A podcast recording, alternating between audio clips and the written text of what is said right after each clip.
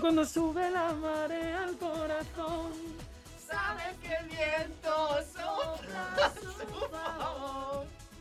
No podemos hacer nada por cambiar el rumbo que Ya, por favor. cuando zarpa el amor. Bueno, pues aquí estamos una tarde más en la hora de la verdad en Radio Unileón.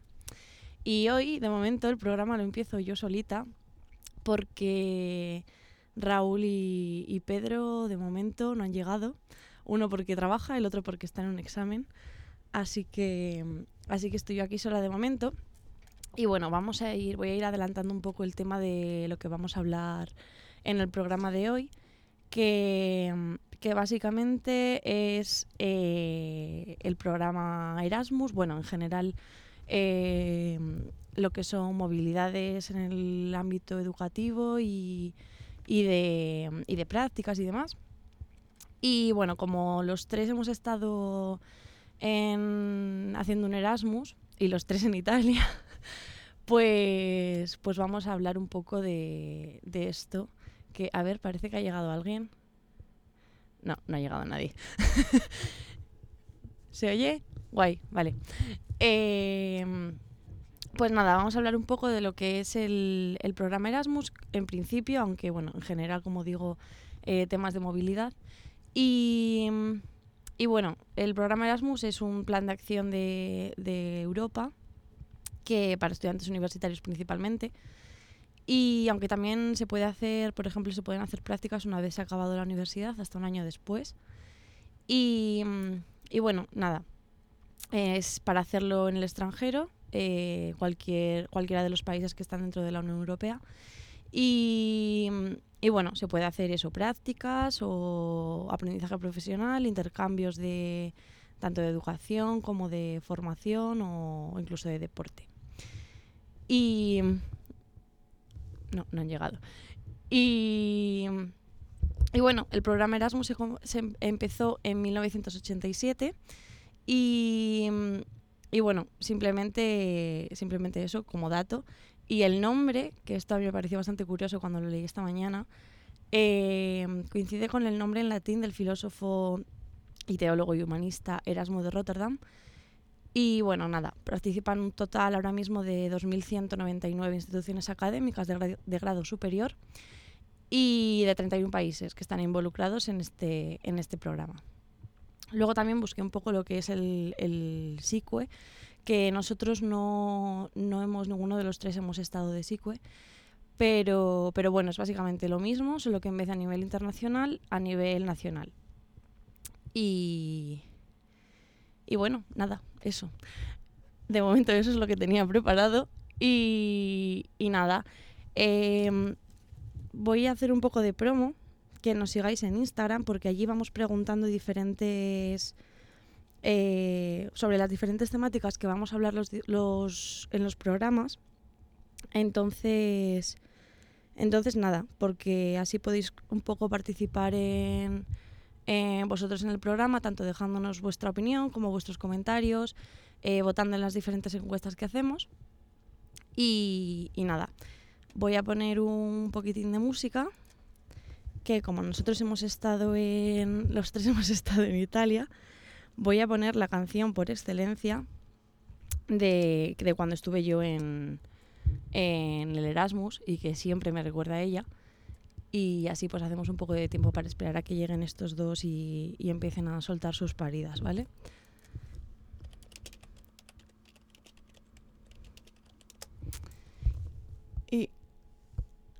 No estoy, no estoy viendo nada de lo que me estás enseñando. bueno, pues allá va un poco la canción.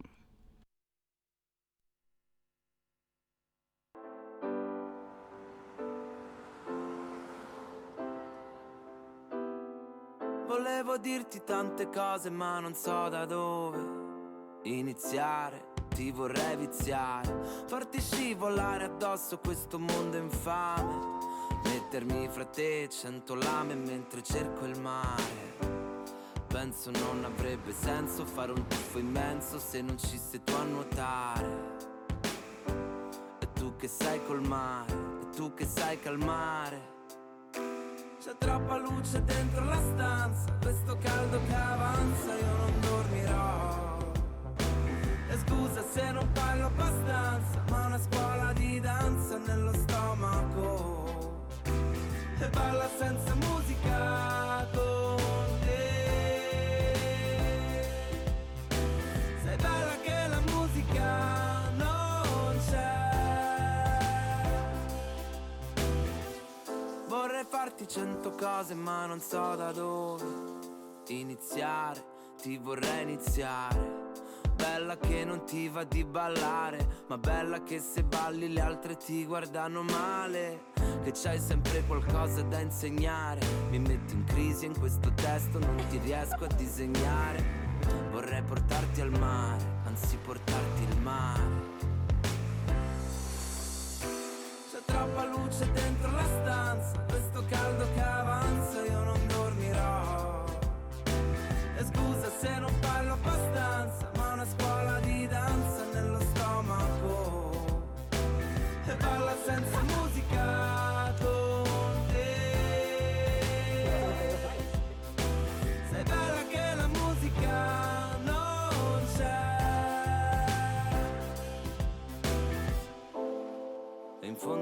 tutto quello che volevo, lo volevo con te. E sembra stupido ma ci credevo e ci credevi anche te. E non è facile trovarsi mai, oh mai, oh mai. E tu mi dici meglio se ora vai, ormai troppa luce dentro la stanza, questo caldo che avanza io non dormirò. E scusa se non parlo abbastanza, ma una scuola di danza nello stomaco. E balla senza musica con te. Sei bella che la musica non c'è.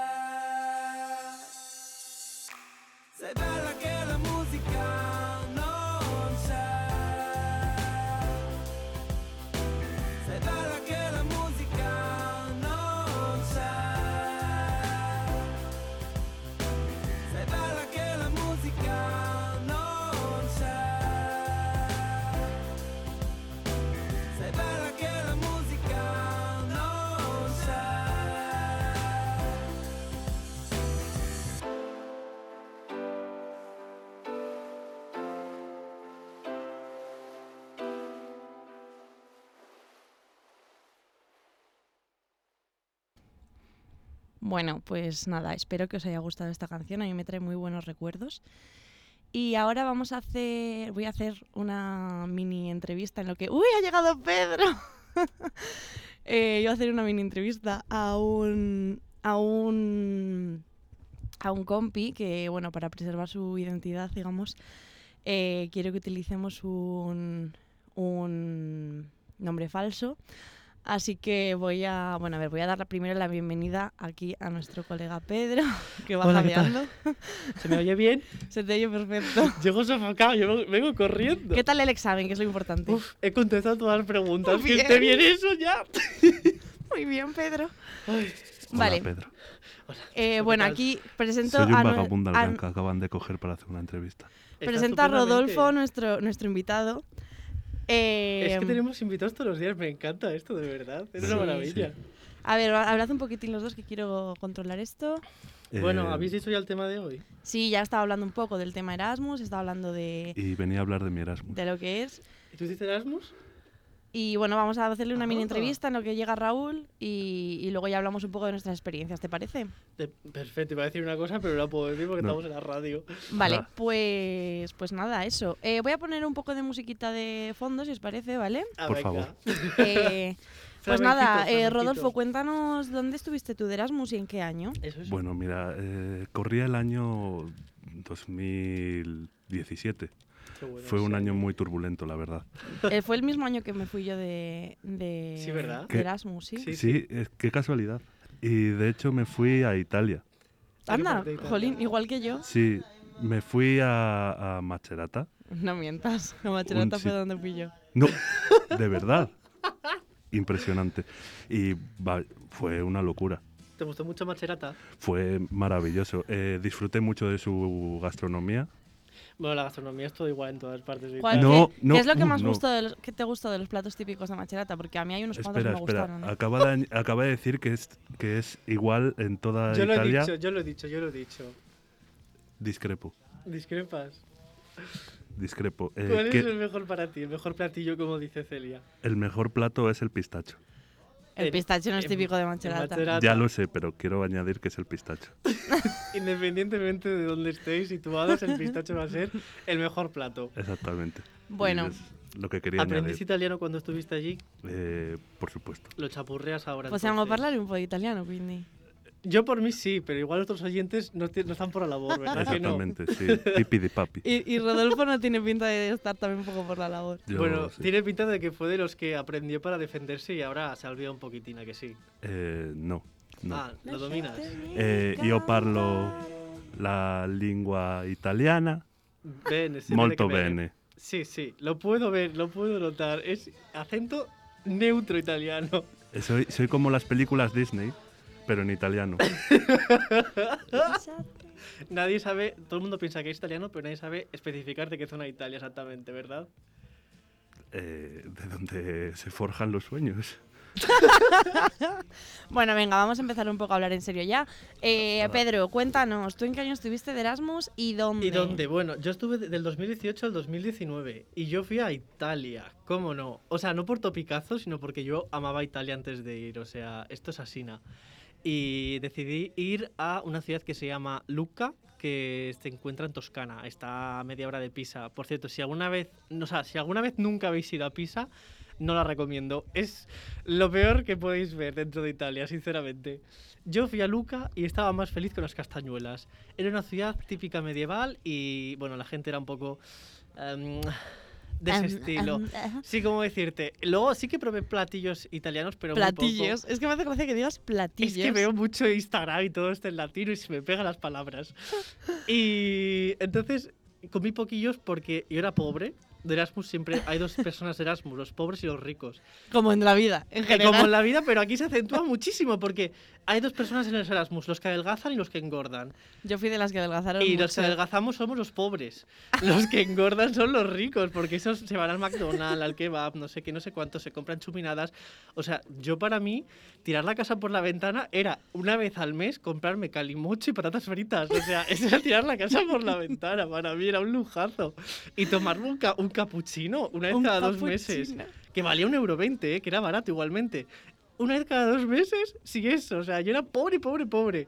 Pero aún así, pobre, pobre de economía, pero rico en, es- en espíritu. Eso es lo importante al final.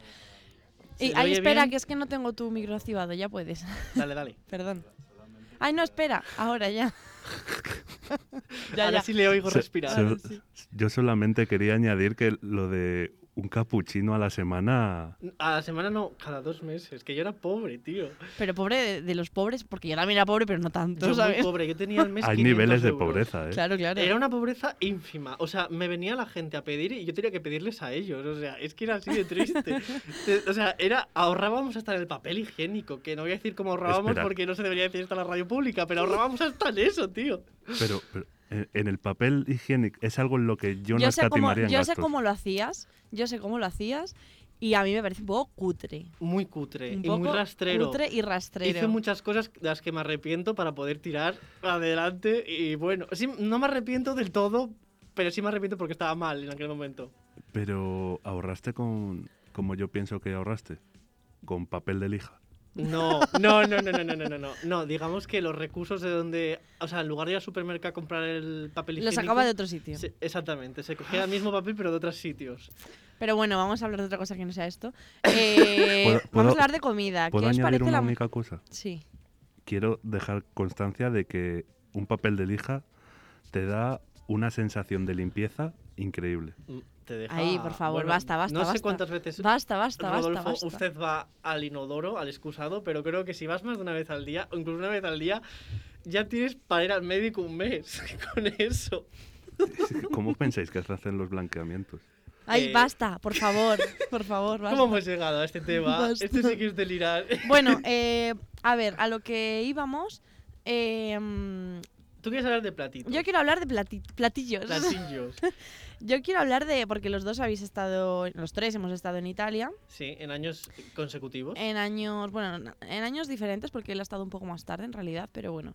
Sí, Eh, quiero que hablemos de la gastronomía italiana. sí. Quiero que hablemos de. La pizza. de bueno, a ver, ¿Cómo se hay dice? muchas más cosas que. Mira, os voy a decir una cosa. Cuando los españoles vamos a Italia, los italianos se enfadan mucho cuando decimos la palabra pizza, porque yo la digo con X, pizza. Pero ahí se dice pizza. Bueno, una cosa que ni siquiera me A ver, sale yo la digo bien, pero porque yo hablo italiano, no como vosotros. Perdona, pero yo hablo italiano, pero esa palabra, esa y grazie, eran dos palabras que me costaban muchísimo de decir. Grazie y pizza. Pizza y yo decía pizza con X. ¿Tú cómo dices. Rodolfo, tú cómo dices eh, la, la palabra mágica. Eh, yo tengo, yo tengo, yo me enorgullezco mucho de mi pronunciación A ver, italiana. Por Venga, favor. Dilo, dilo, dilo. Pizza. Yo creo que sí. Ha cogido el auténtico. Puede valer, puede valer. Napolitanamente dicho. Napolitano, has sido muy napolitano, sí. Muy napolitano. Bueno, Sí, ¿verdad? pues. Sí, Pues eso, a ver, a ver, comidas italianas. Venga, vamos te a digo hablar de yo comida. que. Canoli. muy Canoli. buena. Eso es un postre, ¿verdad? Están muy ricos los canoli. No llega a probar. a mí, a mí me empalagan demasiado, ¿eh? Hablemos del canoli de pistacho. A Sí que ver, existe, El se- tiene que existir. El secreto está en que el helado está hecho con... no es helado, es ricota. Eso, con ricota. Sí. Bueno, no sé, es maravilloso. Es ricota de pistacho. Bueno, y, mm, y a ver, otros platos típicos, porque a mí, A por ver. ejemplo, a mí. Me gustaría eh, recalcar solamente un segundín, perdona que te corte, Celia, que no pude probar mucho porque soy celíaco. Así que se me cerraron muchas puertas de es restaurantes. que en Italia es muy complicado comer. Mira, yo por ejemplo, yo soy vegetariana y a Sí. mí me resulta muy fácil comer en Italia, mucho Era más que en fácil, España. Sí, sí. Pero es verdad que para los celíacos es mucho más difícil en Es- Italia que en España, o sea, porque al final gluten en Italia. Claro, al final es eso. Tiene muchísimo. O sea, entre pues eso, las- los platos típicos, todos tienen. A ver, sí que pude probar todos. algo sin gluten, pero era cosa. Sí, pero los platos típicos, todos tienen gluten. Porque la pasta tiene gluten, la pizza tiene gluten, Todo. el helado tiene gluten. El helado sí tiene gluten, no, pero te digo, la gente que es celíaca en Italia nace muerta directamente, porque no puede sobrevivir si eres italiano si eres celíaco, o sea, es imposible. Bueno. Y, y a ver, el tema Erasmus. El tema Erasmus, Arancini. las arancinas. Pero es que No claro, tú te, vas, que tú es. te vas a la gastronomía siciliana. Pero ¿cómo Se nota- sabe? se ¿Cómo que has concreta? estado allí, ¿Cómo ¿eh? concreta Ah. el tío? Arancini de Porque bueno, yo además de estar en Italia, en Macerata, en Macerata estuve, o sea, yo estuve en Italia de Erasmus eh, el año, el curso 2017-2018, que estuve en Macerata, Sí, y luego estuve este verano eh, también haciendo beca Erasmus, Sí. eh, pero lo que es la parte de prácticas una vez acabado la carrera, eh, estuve en Sicilia. Y cuéntanos la experiencia. Así en Entonces- resumen, ¿te gustó o no te gustó? La experiencia en Macerata fue maravillosa. No, no, la de Sicilia. La de Sicilia fue una porquería, por no decir otra cosa. Pero al final, pues yo me quedo con lo bueno, aprendí mucho italiano. eh, conocí, la gente que conocí maja, pues, pues es gente maja. Sí, tengo que decir que la hice una videollamada y me presentó a unos camareros del restaurante al lado. Y Es yo, verdad. "Joder, te hace amigos en Ahí, desde aquí partes". mando, mando un beso a, a- a Aldo y a Carmelo, que no nos van a estar escuchando, pero yo os lo mando. que eran esos dos, esos dos camareros muy, majos. Rodolfo les conoció, además. Eh, eran, eran increíbles. Eran ¿Tú los conociste maravillosos. también en persona? Sí, eran como Él les Epiblas. conoció en persona porque él me fue a ver. Era- eran lo mismo que Piblas, en serio. piblas italianos. Sí, total. Tal cual. Pero eran maravillosos. Dormían en, en camas contiguas. Eso ya no lo sé. Pero eran maravillosos. Y, me- y fue, y fue, fueron dos de las personas que me salvaron allí, en realidad. ¿eh? Eh, así lo digo. Y bueno, a ver. Eh, A mí me gustaría hablar de trucos de los Erasmus. En plan, tú cuando eres Erasmus tienes como eh, el comodín Erasmus para todo. ¿Sabes? Eh, ejemplo, en Italia, que es lo que nosotros conocemos, eh, el autobús es, hay que pagarlo, pero es gratis, entre comillas, porque no hay que clicar. El revisor viene, si te pilla, pues multa, y si no te pilla, pues te libraste y no pagaste. Lo mismo con el tren. Así que tú te subías y fingías que si te pillaba, que ahí me pilló una vez el revisor del autobús, eh, yo en aquel momento ya sabía hablar italiano pues bastante fluido, apenas tenía acento, porque ya aprendí mucho, tengo que decirlo.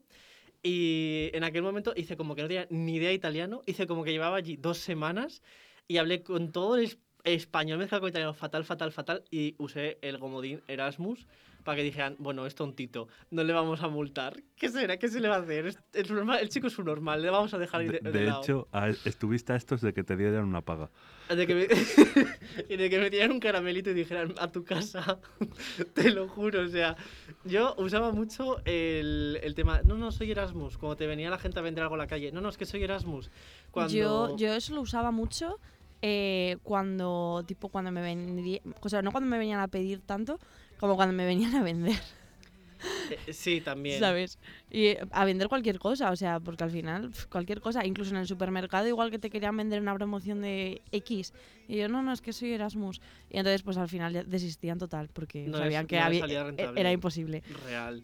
Eso y que tú dijeras soy Erasmus para que no te vendieran cosas y se, se piensa la gente que ser Erasmus es ser rico. Y Ye- e- eh, no eres rico, eres pobre cuando eres Erasmus, porque todos los ahorros que tenías los estás gastando para sobrevivir en el país al que vas. O sea, no, eh, no tienes dinero realmente para estar, exceptuando, repito, los Erasmus ricos, hijos de papá, o trabajadores natos que han ahorrado bastante, o que trabajan en Erasmus, que no conocía a nadie por ahora que trabaja de Erasmus. Yo conocí a un chico, cuando yo estuve en bachillerato había un chico que, que, que encontró trabajo en una pizzería repartiendo. Y, y entonces estaba por las mañanas estudiando y por las tardes noches Claro, a diferencia de esas opciones de que trabajes, de que hayas ahorrado muchísimo dinero y de que tus padres te lo paguen todo, los demás somos pobres. Sí, pero bueno, a ver, a lo que voy. Yo, por ejemplo, en el Erasmus, eh, yo utilizaba mucho el no entiendo italiano, no, no hablo nada de italiano, Real, cuando era real, mentira. Real. Lo utilizaba sobre todo en el tema autobús. Y trenes. Sí, sí, yo en el sí, tema del autobús y del tren utilizaba muchísimo eso porque al final era como que ya no se esforzaban, ¿sabes? Ya era como, bueno, era tal. Pero he de decir que una vez me pusieron una multa de 52 euros con 25, no se me Y olvida. nunca llegó. Eh, sí, llegó la multa, pero nunca la pagué. Eh, o sea, no, porque no me llegó a España. Me Esa es llegó, otra Me que- llegó al La piso donde yo. capicúa. Pero es que eso te lo enseñan los italianos. Si te multan, 52 con la dirección. 25. Es que no se, no se me olvida, ¿eh? 52 con 25. Totalmente. ¿Les, Capicúa, pues no me había dado cuenta. ¿Les lloraste un poco? Y, y no, no, no, no les lloré. O sea, yo llegué, yo no había, yo tenía mi ticket, pero no lo había clicado. Entonces, Ah, eh, me vino yendo a la universidad. Qué a las mala leche. ocho y media de la mañana. O ocho, no sé qué hora era. Y mm, entonces yo le dije que, que es que, ay, que es que no lo sabía, que es que acababa de llegar, no tenía ni idea de que tenía... Mentira, o sea, estábamos a mediados de curso, ¿sabes? Que no tenía ni idea de cómo iba, tal, no sé qué. Me dijo, bueno, pues tienes una multa, dame el DNI. Le di el DNI. Ala, ala, ala. Y, en vez, y claro, me preguntó, esta dirección que aparece aquí es de España, ¿cuál es tu dirección aquí? Y entonces yo le di la dirección de, mm, de, donde, piso. de donde vivía. ¿Qué pasa? Esa multa llegó a ese piso, pero llegó cuando yo ya no estaba allí. Qué. Entonces pues ya fue como, bueno, pues ya no la voy a pagar, ¿sabes? Ay, ¿os, os acordáis de la tarjeta esta que te daban para poder sobrevivir siendo estudiante en Italia? No sé ni cómo se llama. Tú ibas a pedir una tarjeta que te daban como un DNI temporal, un permiso de estudio. A nadie le llegó ese permiso que yo conozca. El códice fiscal, ¿eh? ¿A ti te llegó? Sí, claro. Yo es que creo que puse mal la dirección de la casa. O sea, nunca me llegó el códice No, fiscal. a mí sí me llegó.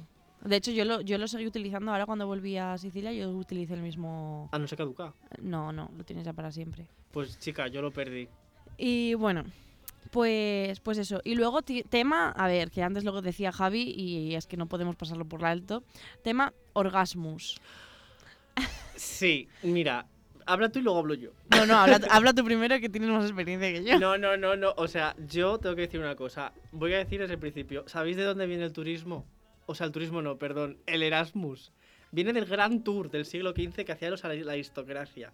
Que iban a las- los ricos, los, sobre todo los hombres de las familias adineradas, a Italia, Francia, a estudiar, aprender el idioma, aprender la cultura durante un año y volver aprendidos.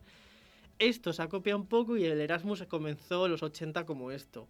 Ha degenerado en el Orgasmus actual. Yo tengo que decir que hice el Grand Tour. Yo fui a aprender y aprendí. No salí ni un día de fiesta, ni uno. Claro, es que yo fui también, o sea, yo salí mucho de fiesta, mucho, mucho, mucho, mu- más que en toda mi vida, yo creo que salí de fiesta. pero, eh, o sea, porque a mí realmente la fiesta tampoco me gusta tanto, pero allí aproveché mucho, salí mucho porque también era una muy buena forma de conocer gente italiana y hablar en italiano y practicarlo. Eh, sí, eso O es sea, yo, yo fue donde más aprendí italiano, en la... Te estoy viendo. Ha hecho comillas. Ya. No, pero es verdad. Yo al final fue donde más apren- donde más italiano aprendí fue saliendo por ahí con- hablando con la gente por la calle. Bueno, borracho Mucho siempre más- crees que hablas mejor. no, y mucho más. No, no, no, pero que aprendí mucho, en serio. Y mucho más de, de lo que aprendí en clases. También es verdad que aprendí eh, mache- eh, marquillano, que es el dialecto de, Sí. de Macerata. Y lo aprendí, todo lo que sé, bueno, ya no me acuerdo casi nada, pero todo lo que aprendí de marquillano lo aprendí de dos chicos que conocí. Se llaman Emiliano y Marco. Desde aquí un beso. A ellos también. y ellos dos me enseñaron eh, marquillano. Quería decir algo a nuestro invitado que levantó la mano. A ver, cuéntanos. Ah, no, yo solamente quería hacer un inciso en lo de hab- hablar otro idioma borracho, Ah, venga, venga. que es, es la mejor manera de aprender De soltarse. de aprender un idioma. Eso es increíble. Pero siempre se cree que se habla mejor borracho y es mentira. Se habla de hecho Es, peor. es mentira, pero lo estás practicando. Hombre, la seguridad que te da el alcohol eh, no te la quita nadie, ya te lo digo. Yo en Praga, en Sí. Praga hablé puñetero praguense sin saber que existe ni ese idioma. En Praga, ¿qué checo, idioma? checo, checo, Ah, se habla. claro, Praguense. Praguense. checo, checo. Bueno, eh, yo creo que mm, eh, el tema, eso, el tema de, que se- sea mucho más fácil soltarnos al final, al final el alcohol desinhibe. Entonces, eh, eh, pues eso, nos es mucho más fácil hacer cualquier cosa literalmente cuando estamos borrachos que, que cuando no. Entonces, pues hablar un idioma al final, pues es Bueno. como tirarla y a ver si... si Tú dices cae, que ¿sabes? aprendiste más hablando de fiesta. Yo tengo que decir que fui de los frikis, porque seguro que alguien más lo ha hecho, pero un 1% de todos Erasmus habremos hecho esto seguro. A ver, Era yo y mi compañera María. Desde aquí, un fuerte abrazo, María. Te que quiero ella mucho. igual sí que nos escucha, no como los No italianos que he saludado no yo. lo creo, pero bueno, eh, María que me aguantó muchísimo de todo Erasmus y se portó muy bien. Eh, para ti.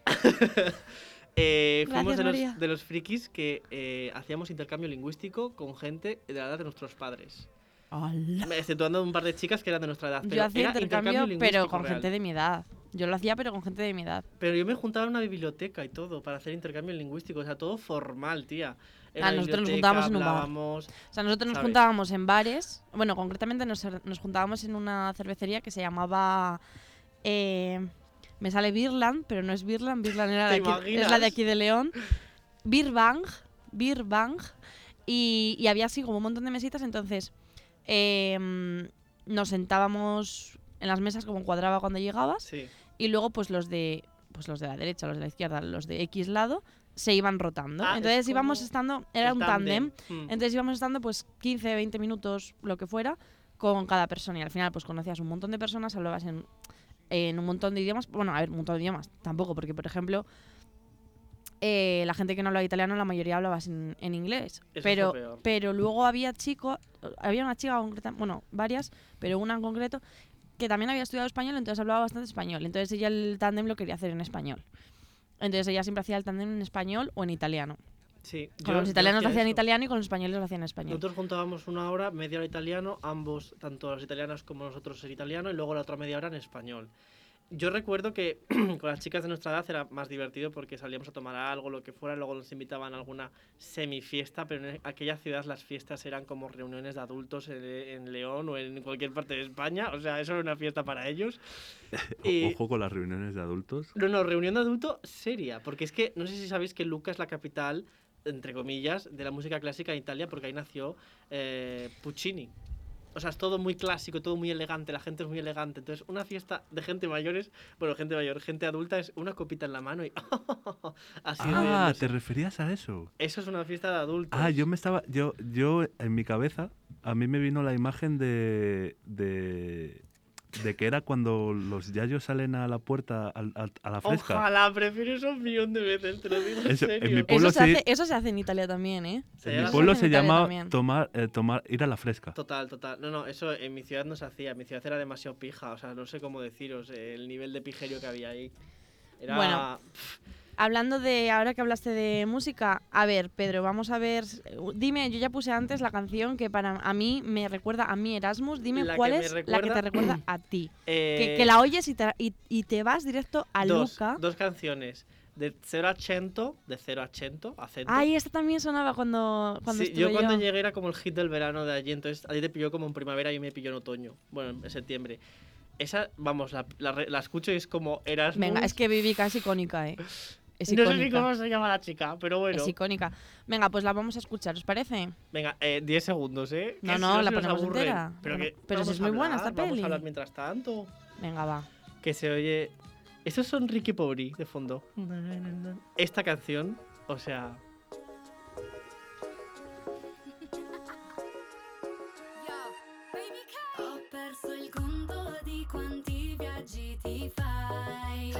Quanti chilometri senza partire mai. Io cerco il mare mentre tu cerchi il wifi. Quest'estate cosa fai? Faccio di tutto, prendo e mi butto. Gli ultimi posti in aereo, palme che toccano il cielo. Foto con hashtag io c'ero.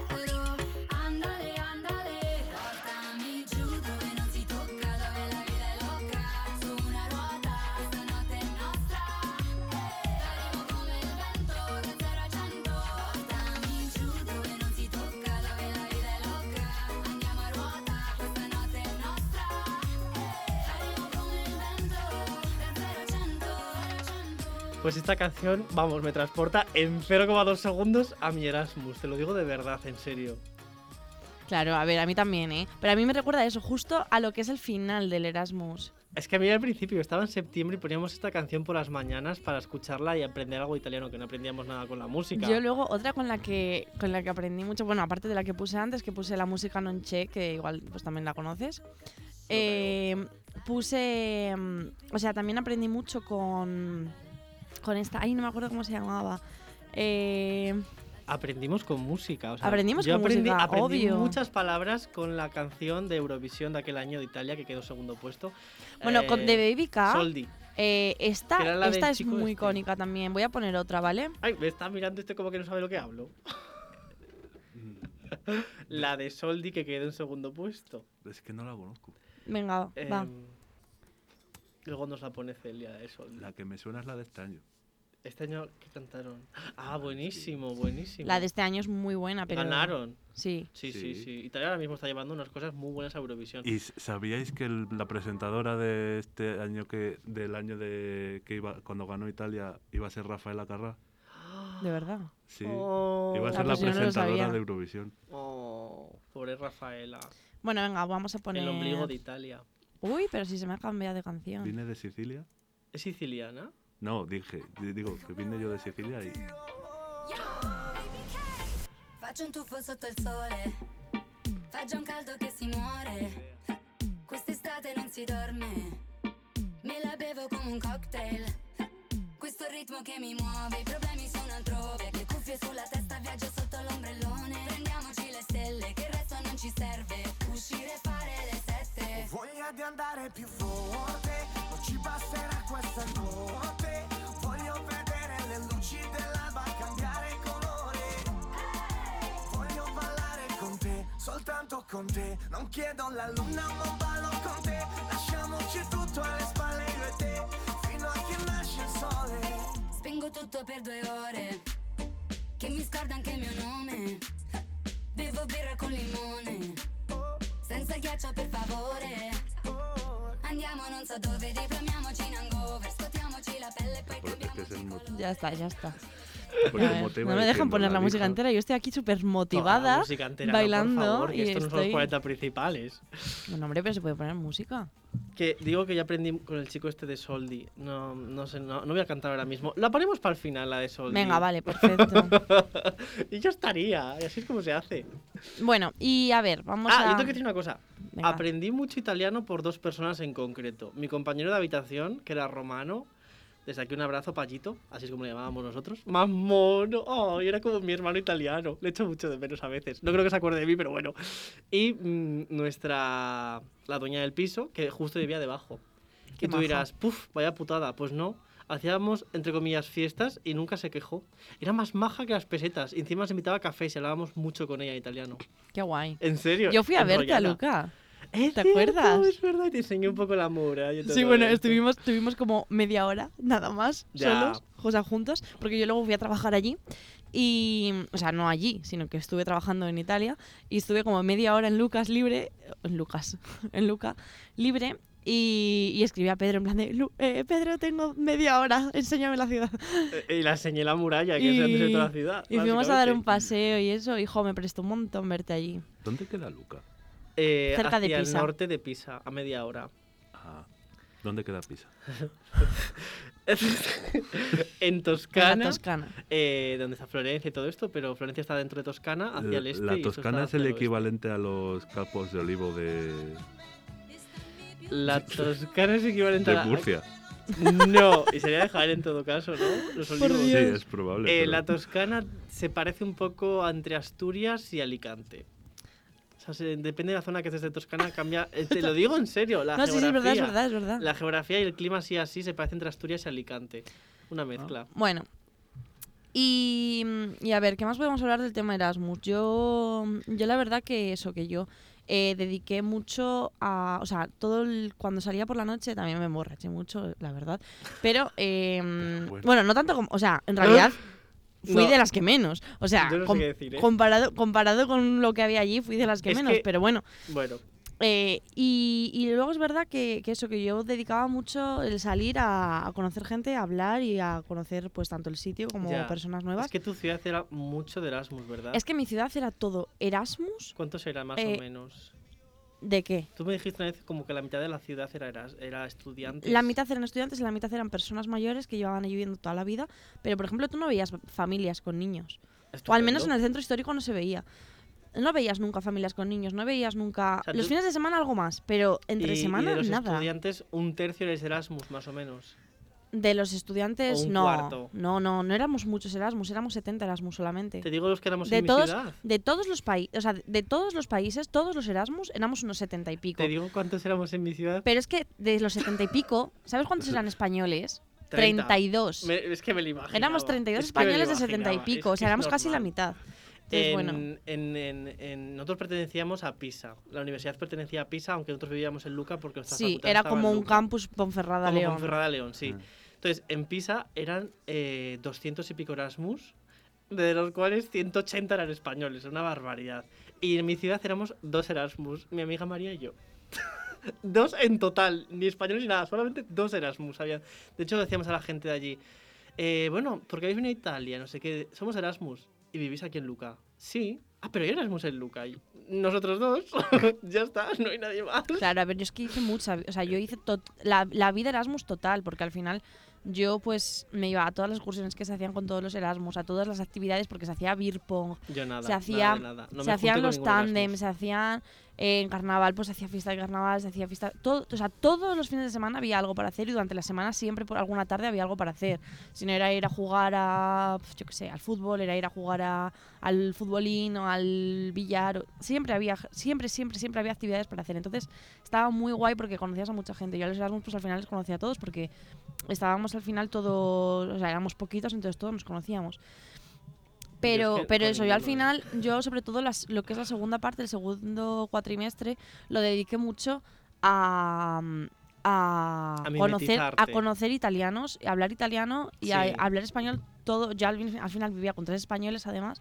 Entonces yo intentaba hablar todo el italiano que podía, conocer a toda la gente italiana que podía, porque al final dije, es que necesito, o sea, es lo que tengo que hacer. Y entonces disfruté mucho, mucho, mucho, mucho. eh, cuando, o sea, fue cuando más disfruté cuando empecé realmente a, a salir, a conocer y Mm. a hablar en italiano y con, con gente de allí. O sea, yo recuerdo que mi- me- nos mimetizamos, o sea, tanto yo como mi compañera que venía- íbamos de León, nos mimetizamos tanto que hablábamos entre ella y yo con palabras en italiano cuando hablábamos en español. Sí, no, y al final, de hecho, con españoles, o sea, yo, amigos españoles, yo al final me traje a dos. A Adolfo, que le saludo desde aquí, no sé si lo escuchará, pero si lo escucha, un besín para él también. y a Judith, que Adolfo es de León, pero Judith es de, mm, es de. Ella estudiaba en Barcelona. Y ella, o sea, ellos dos son los únicos con los que he seguido manteniendo contacto y con los que realmente me traje de amigos Pero de Italia te quedaste también con de, amigos de bachillerato. españoles, pero luego yo hice muchísimos amigos italianos. Y yo, por ejemplo, a, a mi amiga Juliana la sigo mm, teniendo como una de mis mejores amigas a día de hoy. Y, y es eso. Entonces, yo al final me traje eso, conocí mucha gente italiana y, y jolín, eso también está muy guay. Porque, Sí, eso está guay. porque no sé, como que, que al final te ayuda. A mí me ayudó mucho también a conocer cosas de la zona que no conocía. Bueno, también tengo que decir cosas que del no, idioma. no todos es camino de, de rosas en Italia. no, no, o por sea, supuesto que no. Esa es la parte nada. bonita de Italia, lo que estamos contando, porque hay una parte negativa. La o sea, basura. Aparte, es una ciudad- un país muy sucio en general, tienes que es muy sucio. A ver, yo mi ciudad no era nada sucia, pero, pero es verdad que yo, a ver, yo he viajado mucho por Italia y es verdad que uf, algunas ciudades, sobre todo el tema, o sea, en el sur, deja muchísimo que desear en ese sentido. Sí, sí, sí, sí. Bueno, y Venecia con el agua que tiene tan limpia entre los canales, ya no te cuento, qué Eh, maravilla. cu- con el tema este de, de, ¿De de qué? la pandemia Que, sí, volvió que- a estar el agua tranquilita. Y que, sí, y que volvió hubo a hasta tener fauna. peces. Hubo hasta Sí, peces. sí. que Ya no había peces desde hacía no sé cuantísimos años, pero, Pero porque yo muchísimos. creo que como reman con el palo, remueven la tierra de abajo y todo es lodo. Entonces, ¿quién va a sobrevivir entre lodo? Puede ser eso, pero también, pero también toda la suciedad al final, toda Eh, la contaminación. Espera, espera, espera, espera, espera. El palo, So- la góndola, la góndola se mueve. con un palo, que se sí. apoya en el, suelo- en el fondo del canal y hace... Bueno, lo apoyan en los puentes, en las paredes, lo apoyan donde van Sí, viendo para gi- sí. girar la. No es nada la- moderno, o sea, mi bisabuelo hacía lo mismo en el río de mi pueblo, con un palo, una no estaca. fastidies. ¿Qué pensás? Que era un remo, Sí. como los kayak. Claro. No, o sea, es literalmente un, un trozo de madera o que, sea, el que le ponen un, movimiento de- otro trozo de madera en la mano y con el que van moviéndose, empujándose Sí, a los lados de los canales, se empujan entre ellos, se em- empujan en el fondo y Sí. empujan, eh, cuando pasan por los puentes, se empujan en el techo del Sí, puente. sí. Literalmente Es un palo, tío. Es un palo. es un palo. Es un palo ¡Un con el que te palo! Palo gordo, pero un palo, básicamente. O sea, podrías bajarte tú y empujarla y sería el mismo mecanismo. No, Sí. porque, o sea, hay muchos canales que cubren bastante. Está ¿eh? diciendo que, que la, la, la, la- Ay, espera, es, una- de madera, no tiene nada, no tiene motor ni nada, por supuesto. No, si no, tú no. le puedes poner si quieres un motorcillo atrás y... y A ver, luego, o sea, esos son las góndolas. Luego hay- allí por Venecia hay otros tipos de. vaporeto. de el vaporeto es la- como el autobús o Está el vaporeto que te va llevando de isla a isla. Hmm. Y luego están pues las típicas eh, lanchas taxi, Pero ya, digamos, esos son más que son ¿eh? lanchas. Claro, claro, Sí. son lanchas. Sí, sí, pero a Eh, luego ha está dejado roto las ambulancias. Es un palo, tío. Está guay porque luego hay ambulancias La también. ambulancia. La ambulancia. La ambulancia. Que al final, pues eso es, un- o sea, es una ambulancia y. en- en- Qué bonito es Venecia, joder. Es que Venecia tiene una isla, solo una isla cementerio. Una única isla que es un Es muy bonito. Venecia, a mí me es gustó, a mí me gustó mucho. Y, y- y, o sea, ¿tienen eh, los conocimientos suficientes para hacer una isla aparte? Hombre, que no, es lo- solamente un cementerio. islas, no lo han hecho islas. ellos. O sea, Venecia son muchas islas Sí, juntitas. son muy 130 juntas. o así, o 128 Claro, total. son muchas. Tiene un total Lo de estoy diciendo ahora, pero no 50 y pico eh, puentes. Sí, es Sí, sí, pero, ah, sí, sí. pero, o sea, han tenido la grandiosa idea, porque es una muy buena idea. Construir donde no se podía construir. Porque eso es una laguna, ¿eh? No es el mar abierto. No te rías, es una laguna, se llama la Laguna de Venecia. Yo, yo, yo sigo Ah, Ahí no te fascinado. puedes bañar. Yo sigo fascinado con el tema de que el máximo, el, el máximo culmen de tecnología que tienen es un palo pinchado en la tierra. Pues te digo cómo se construyó la ciudad, entonces ya flipas. Pero eso fue en la época medieval, entonces tiene por favor, perdón. por favor, no pares. Pero ¿sabes qué pasa? Que al final eh, lo- el tema de las góndolas se utiliza para, para nivel Es turístico. turisteo totalmente. eso Porque no la gente de allí no lo usa. no, Lo hacen lanchas. como, turi o sea, como turismo. Bueno, Por eso siguen utilizando De ese Venecia sé método. bastantes cosas porque mi tío es veneciano. Entonces sé bastante sobre Italia y sobre Venecia por él. Y eh, mi tía vivía allí con él ocho años, eh, sigue casada con él, aunque ahora vive en España, y me ha contado tantas cosas de Italia que parece que yo he vivido en Italia. Y cuando fui allí, yo ya me conocía todo, aunque nunca había estado allí. O sea, era una sensación un poco extraña. Y sí, son palos. Es que te has quedado rayado con eso. Y creo que ahora mismo Eh, están con escúchame, que yo he dicho que tenía 50 y pico puentes y me, me he confundido, pero vamos, me, me he tirado a una piscina más grande que Venecia. Madre mía. Eh, tiene 354 puentes Venecia. Casi nada. Eso para barrerlos, telita. Y ¿eh? son 100 islas eh, separadas por casi 200, no, más de 100 islas separadas por casi 200 canales. Un porrón. Y la cierra una, entre ellas, una que se llama Pelestrina, que me acuerdo mucho el nombre, y es alargadísima. Es la que cierra la laguna, esa con otra. Y, y, y los. Y ahí en lugar de barrios se, se pegan por islas. Ostras, no tengo ni idea. No. O pues sea, no lo sé, co- mira, como no decir, "Yo- yo soy del ejido. A ver, pues, también te digo que no te yo- enteras cuando entras y sales de una isla, porque sabes que hay un puente y una- un canal, pero no sabes si el canal tiene final o es una parte que acaba dentro de la misma isla. Pero, pero, Entonces, pero Claro. sería precioso eso. Que se- eh, no lo sé. Sé que se divide en zonas, literalmente, zonas de grandes. Claro, pero luego como si fueran barrios al final. Luego barrios en sí, supongo que sea lo mismo, zonas que barrios. O sea, ahí vivió mi tío toda su vida, literalmente en Venecia, Venecia. Ahí vivía su mamá todavía y tenía una lancha él para poder moverse. por Claro, ahí. o sea, allí como no tengas una lancha. Bueno, a ver, a pie se puede hacer. O sea, en una ciudad que tampoco es tan grande, se puede hacer a pie. Ah, no es grande turísticamente, porque andando. eh, Claro, pero andando Es una tú- hora de punta a punta. Claro, ¿eh? claro. Al final andando para moverse en el día a día. O sea, no es tan Pues- pequeña como parece. Turísticamente se recorre muy rápido, pero yo salí un ¿Tienen poco garajes de... de lanchas? Sí. En ¿El algunas casas sí hay garajes de lanchas. Sí que los hay. Sí, o sea, y muchas. Y, y el y- camión de basura es una lancha basura. y las que yo lo vi. y las can- y los que son las casas, eh, muchas tienen la puerta, da directamente al agua. Sí, eso es lo mejor. Porque, para suicidarte. porque están. No, hombre, porque están preparadas para que pongas la lancha en la puerta Y entres por la y puerta de entres atrás. por la puerta de atrás, exacto. Exactamente.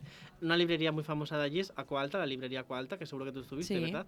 Tú aún no has estado porque igual se te lo escapó ir por ahí. Pero esa es muy En famosa. mis viajes por Macerata en el 2017. No llega hasta subir tanto, ¿eh? eh, lo raro es que estoy aquí. Pues como seguro que ya sabes, esta librería es famosa porque se ha inundado tantas veces, porque la Ujú. Aqualta sube mucho y esta es muy baja, está como Claro. la Plaza San Marco o así, que es lo más bajo de Venecia. es lo que más se inunda. Entra mucho el agua y ha estropeado tantísimos libros que los tienen ya puestos abajo y tienen arriba los buenos. Y tienen una barca que flota dentro cuando sube dada el agua. Con libros dentro. Es que estoy Sí. muy indignado. Pero es que, por ejemplo, en Venecia eh, hay, una, hay un sistema de pasarelas eh, en lo que es la, toda la zona de la zona baja que decías tú ahora, de la, la plaza de San las Marco. monta, las monta para que la gente no se cuando, cuando empieza a llover y se empieza a inundar, montan unas, unas... No se inunda porque llueve, se inunda porque suben Bueno, las porque suben las mareas, vale. Sí, Pero bueno, cuando suben, cuando suben mucho es porque ha llovido los días anteriores, realmente. eso ya no lo sé, pero bueno, puede ser, sí. Eh, entonces, cuando ven que va a subir la marea o que ya ven que está subiendo y que, y que se está empezando a inundar la plaza, montan esas, esas, o sea, son como son unos tablones en unos, Bueno, en unas sí, sí, patas. Unos caminitos que te montan para que no te Entonces te, hacen un montón de caminitos y, y eso pues lo montan y lo desmontan cada vez que se inunda la ciudad. Es, es una guarrada porque mucha gente, muchos turistas Claro, claro que lo es. van por ahí descalzos y os digo que el agua es verde y negra y tiene ratas enormes nadando por el agua. Eh, De hecho, en Venecia, en Venecia es súper fácil ver, o sea, te quedas en un puente así mirando para el agua y es súper fácil ver las Lo que ratas se nadando. conoce en Venecia como pantegana, que es la rata grande de alcantarilla que sale para afuera cuando hay agua alta y nada por ahí entre las calles, no sé qué. Y la gente turista va descalza y me da un asco ver eso en las imágenes que digo, es que no saben lo que están pisando, Dios mío. Asqueroso, real. Hostia. Sí, de hecho, escuché una vez que una chica dijo que vio una mamá limpiando una manzana para dársela de comer a su bebé y la limpió con el agua del canal. Ay, y fueron corriendo y asco. dijeron, esa manzana ahora mismo a la basura. No la des a nadie porque Qué eso tiene ahora asco. mismo... Está más contaminado eso que Chernóbil. O sea, tírala directamente a la basura. Joder. Qué horror, qué horror. Asqueroso, o sea, le das Yo la primera vez que estuve en. Venecia fue cuando fui con el instituto Ah, sí. de, de viaje de fin de curso en primero de bachiller y me gustó mucho, mucho, mucho Venecia. Cuando volví, o sea, solo he estado dos veces en mi vida, ¿eh? Joder, yo Eh, una- volví yo- luego el año que estuve, pues... ¿De que- el- Erasmus? no, el que estuve de Erasmus no fui. Fui al año siguiente cuando estuve viendo de ti. Em, ese año sí fui y, fíjate, me gustó menos de lo que me había gustado la primera vez. Es que está más También fui en otro plan porque no Mm. fui, o sea, fui en otro plan porque no fui a visitarla yo, fui a enseñársela yo a otra gente. Entonces, era diferente, pero, pero me gustó menos y fue como me desilusionó un poco porque tenía una muy buena eh, visión de esa ciudad y me había gustado tanto Yo recomiendo y que tenía muy buen recuerdo. Venecia es una, una ciudad a Pero la es que bonita, hay que ir hay sí que o ir. sí. Porque Pero es, es mírate muy, antes- Está mitificada. es muy... ¿Mitificada? Sí, A ver, en parte, hay parte que sí. Yo, yo te lo digo, hay parte que sí. Sí, a mí me encantó. O sea, es la ciudad que más me gustó de Italia. Igual porque lo, ya tenía aprendido de mis tíos de bla, bla, bla, Venecia, Venecia, Venecia. Y a mí ya me encantaba antes de ir y me encantó más cuando fui. Pero tengo que decir una cosa, si vas a Venecia, mírate antes las fotos en Google de las imágenes más importantes de Venecia, porque cuando llegas allí es todo gente, gente, gente, y no ves nada más que gente. Entonces es muy complicado ver los edificios, ver los puentes. Yo tengo fotos allí en Venecia que salgo yo solo. Pero porque yo tengo mi mala leche y decía, por aquí no pases. Y decía, haz la foto rápido, corre. Y entonces no había nadie detrás, pero si no, o sea, es continuamente gente y gente y gente y gente. O sea, esto es así. Creo que es la ciudad con más gente de, de Italia en, en turismo. Esa y Florencia. Yo creo que era Florencia también. Florencia más que Roma, por ejemplo. Yo estuve también en Roma, en Florencia estuve seis veces y en Mm. Roma solo estuve un par de días. Entonces, yo lo que vi en Roma y en Florencia, o sea, en Florencia era una cosa exagerada. Yo es que. O bueno, o el- incluso. Yo es que estuve. Cuando estuve en Roma, había gente por un tubo. Hombre, Pero- es, la, es la capital al fin y al cabo. Pero había más gente eh, de, en el Vaticano. Sí, bueno. El Vaticano mm, igual. La religión mueve masas. Hombre, hay muchas monjitas allí, en el Vaticano. Vayas cuando vayas, hay al menos un grupito de monjas. Grupo, ¿eh? Yo no digo una o dos, digo grupito de monjas de excursión ahí en el Vaticano. Más felices que las perdices. A ver, pero yo creo que en Italia hay monjas, das una patada y salen 200. O sea, hay- me refiero, hay muchísima, porque hay mucha cultura de, O sea, Sí. al final es Mucho un, es cristiano un católico. sitio muy... muy... Ah, ah, de- en relación con eso, mi ciudad era famosa porque tenía 100 iglesias solo en el casco antiguo. En donde, estoy, yo- donde yo estuve de, mm, en este verano haciendo las Sí. prácticas Erasmus, que bueno, es en Trapan y ya dije que era en Sicilia. Ay, como em, los dulces de trapa son de allí. no. Eh, los, tenía 100... Ay, no sé qué está pasando. 101 dálmatas. Igual. La DJ residente tiene problemas ahora mismo con el audio. Bueno, no pasa nada. Di- Pero que... Masificado A ver, Italia que es que siempre. ahora, ahora a- creo a que mí ya se me oye bien. gusta- Perdón, que eso, que tenía también 100, ciudad, 100 iglesias en el casco histórico, esta ciudad. Y es una ciudad enana, enana, igual que Luca al final. El- Luca es una ciudad como Ponferrada.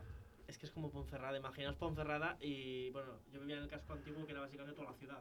Es como Ávila, que está rodeada Sí. por murallas, está rodeada por murallas, pero medieval. ¿Sabes? Entonces, eh, creo que eran 60.000 habitantes o menos. Y creo que de esos 60.000, 45.000 o 50.000 vivíamos dentro de la muralla. O sea, al fin y al cabo no había casi gente en la ciudad. Pero a mí... ¿Cuántos bares tenía?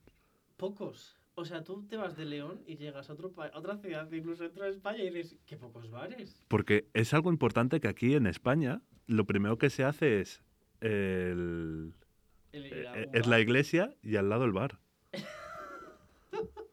iglesia y al lado el bar. Sí, sí. Eh, mira, te tengo que decir una... Eso me ha recordado alguna vez eh, cuando fuimos a Madrid, una de tantas veces que fui a Madrid con mi familia.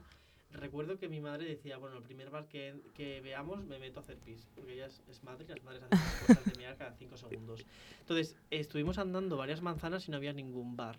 Entonces mi padre, ya cansado, dijo, estamos en Madrid, no en León. Es que es cierto, aquí en León hay muchísimos bares y estamos acostumbrados a que haya bares cada eh, tres metros. Ya, Y sales totalmente. de León y es que sales de León, tío. Dime qué ciudad de España tiene tantos bares como León. No, no, no. eh, si en, Leo- en León es conocido que se mide la población en bares por, persona Yo cuadrada. tenía escuchado de hace años que era eh, un bar para cada tres personas o algo así en la No, ciudad. para 10.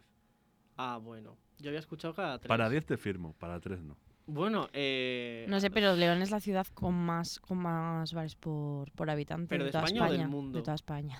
eh, pues si es de España ya en todo el mundo también. Yo creo que en Finlandia tengan tantos bares, ya también te lo Pues mira, digo. no lo sé. Es que es eso. Bares por persona cuadrada. Es que, se- es que se Por mide persona así. mazada, ¿no? persona cuadrada. pues yo, o sea, luego sales de aquí con el tema este de los bares y llegas a otros países y otras ciudades y no hay bares cada, en cada esquina. A mí eso, eso ya no me da confianza, allá donde voy. No me da confianza. Ya, ¿eh? Es que no. Es que la gente para matar el tiempo seguro que piensan cosas malas. Si no, Sí, o en matar directamente. Los de siempre saludabas porque no tenían bar abajo. Está- Es que sí, ¿eh? ¿Qué hacía? Mira, a ver, en relación con todo esto de Erasmus, ¿qué hacía la gente en mi ciudad cuando para matar el tiempo? Eh, mucha gente salía afuera a la, a a la campaña, es decir, al- a, los prados alrededor, a las montañas, y otra gente se iba de compras. Pero no todo ¿en el la- ¿A la campiña? Campaña, se llama campaña al extrarradio donde no hay casas. A los praos, A los prados. a los praos Los se llama praos. campaña. Y entonces la gente con más dinerillo, que había mucha gente Tenía con- casa en, en la ciudad y luego tenía otra casa en la campaña. Aparte, tenían igual varias, varios pisos dentro de la ciudad porque los alquilaban. Había gente muy rica.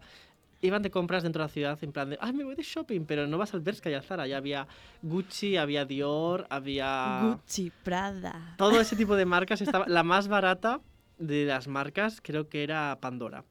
Hostia, pues. Es que había, había Swarovski, Cuidado. había no sé qué. Yo recuerdo ver un jersey en una tienda que no había visto en mi vida que costaba el mismo jersey que mi alquiler.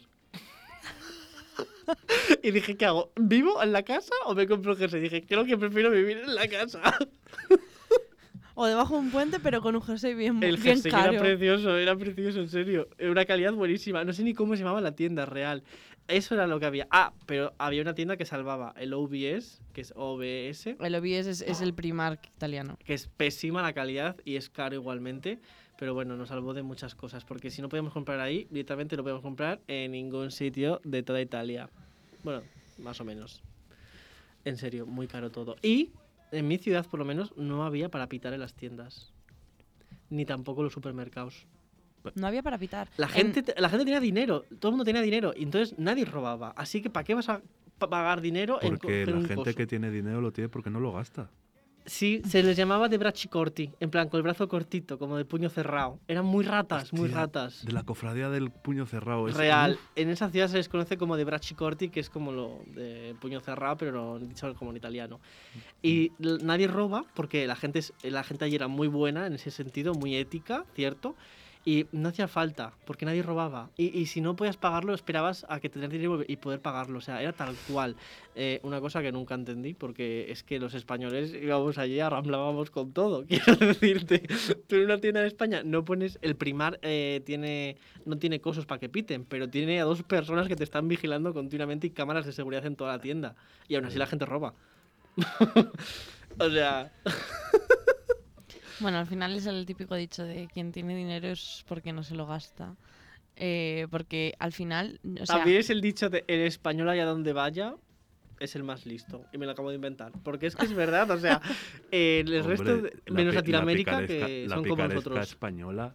La está- española que no, la, también no la encuentras es- en otro sitio. En Latinoamérica son como nosotros, o sea, tienen el mismo tipo de picarespa porque somos Yo creo que no es el mismo tipo, ¿eh?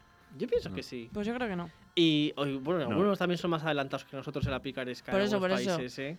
Yo Sí, creo sí, que sí. ellos, ellos utilizan una picaresca más extrovertida, mientras que los españoles es más, una picaresca más introvertida. Puede ser, puede ser, más, más medieval, más la salido de Tormes. Sí, más. exactamente. Sí, total. ¿eh? Más. Eh, guardo aquí esto. No vaya y, a ser. y- y salgo silbando. Eh, el, el- el otro. El, el latino lo que dice. ¡Yeah, mamá huevo! Me he sacado esto. Eh". Y Bueno, no sé yo, no sé si todos son Bueno, así, no ¿eh? sé, habrá de todo como en todos los lados. ha sido muy racista, ¿verdad? Eso por Bueno. Igual un que poco. sí. Pero como decir- estás en el anonimato, Rodolfo, nadie sabe quién En eres. conclusión, tengo que decir que el Erasmus español. no, un amigo que- para mí. Un abrazo para mi amigo. eh, No tienes amigos latinoamericanos, ¿verdad? que, sí. eh, No. Eh, se va a Eh, inventar el nombre, espera. eh, eh, Bueno, mientras lo piensas voy a decir esto. El Erasmus español que sale de... a- Freddy. Sí, ese Vale. es muy buen nombre. Que sale a cualquier país de Europa, eh, lo más seguro es que en ese país haga de las suyas. A ver, yo ahora, antes de que nos acabe el tiempo, porque al final nos quedan tres minutines Soldi, solo, queremos Soldi. quiero, sí, bueno, aparte le pongo la canción ya para acabar, pero quiero que hablemos también un poquitín de los italianos que vienen de Erasmus a España. Más majos. Son muy o majos si queréis también lo podemos dejar esto para otro, para otro Quizás, programa quizás cuando podríamos queráis. invitar un día a algún Erasmus italiano que venga aquí a ver cómo se defiende en español y a Venga. ver si qué, qué división tienen de España Yo conozco Erasmus cuando llegan y italianos. cuando se marchan. Yo también. Yo ¿Que están aquí ahora? Sí. Vale. Pues ya tenemos. oh, esto no puede ser, no quiere decir que sea el próximo programa. Puedes ir a, a saber cuándo. Lo A dejamos cuándo. en el aire. Voy a repetir antes de poner la canción de Soldi que por favor nos sigáis en las redes sociales. Ahí hablamos, eh, o sea, ponemos encuestas para ver qué decimos y qué hacemos en los siguientes programas. Para que nos deis feedback de si os ha gustado o no os ha gustado o qué vaina. Y Comentarios de cualquier tipo mientras sean constructivos. eso, constructivos, por favor, que estamos aquí dando lo mejor de nosotros. Porque os queremos, a esos dos oyentes y, os amamos. Y bueno, eh, y nada más, vamos a poner la canción de Soldi. El, Instagram es el Instagram es hora de mm, hora hora punto verdad es el Instagram y, y nada pues os dejamos aquí con la canción así Ya no que lo- mm, ya no. así que.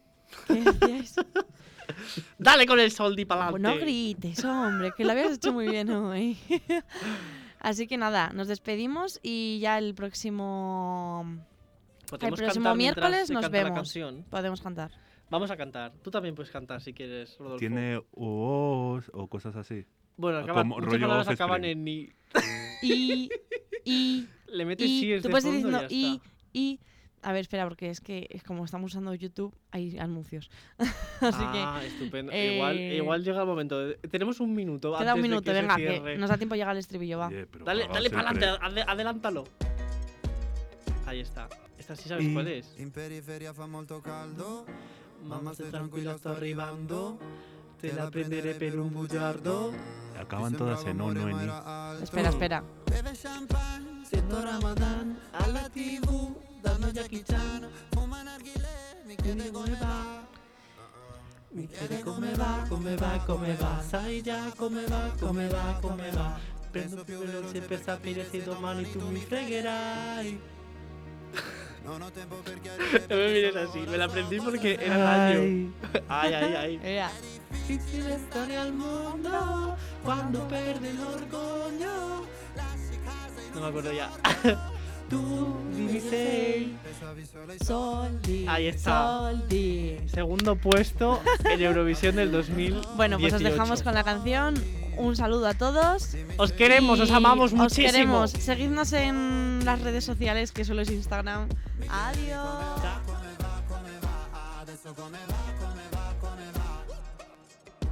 Ciò che devi dire non l'hai detto, tradire una pallottola nel petto.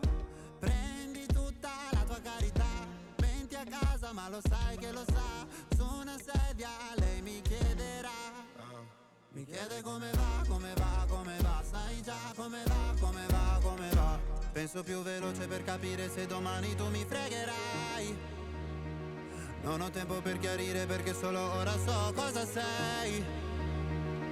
È difficile stare al mondo quando perdi l'orgoglio. volevi solo soldi, soldi. Come se avessi avuto soldi, soldi. Prima mi parlavi fino a tardi, tardi. Mi chiedevi come va, come va, come va. Adesso come va, come va, come va. ولدي ولدي حبيبي تعالي هنا Mi dicevi giocando, giocando con aria fiera ولدي ولدي حبيبي sembrava vera La voglia, la voglia di tornare come prima